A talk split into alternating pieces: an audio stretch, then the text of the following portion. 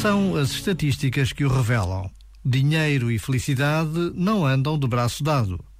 E não é só porque, com todo o dinheiro do mundo, não é possível comprar amor.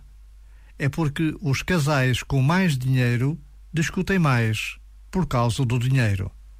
Para ser feliz, há que treinar o desapego e valorizar tudo aquilo que não se pode avaliar pelo peso do ouro: a dedicação, o espírito de sacrifício, a ternura.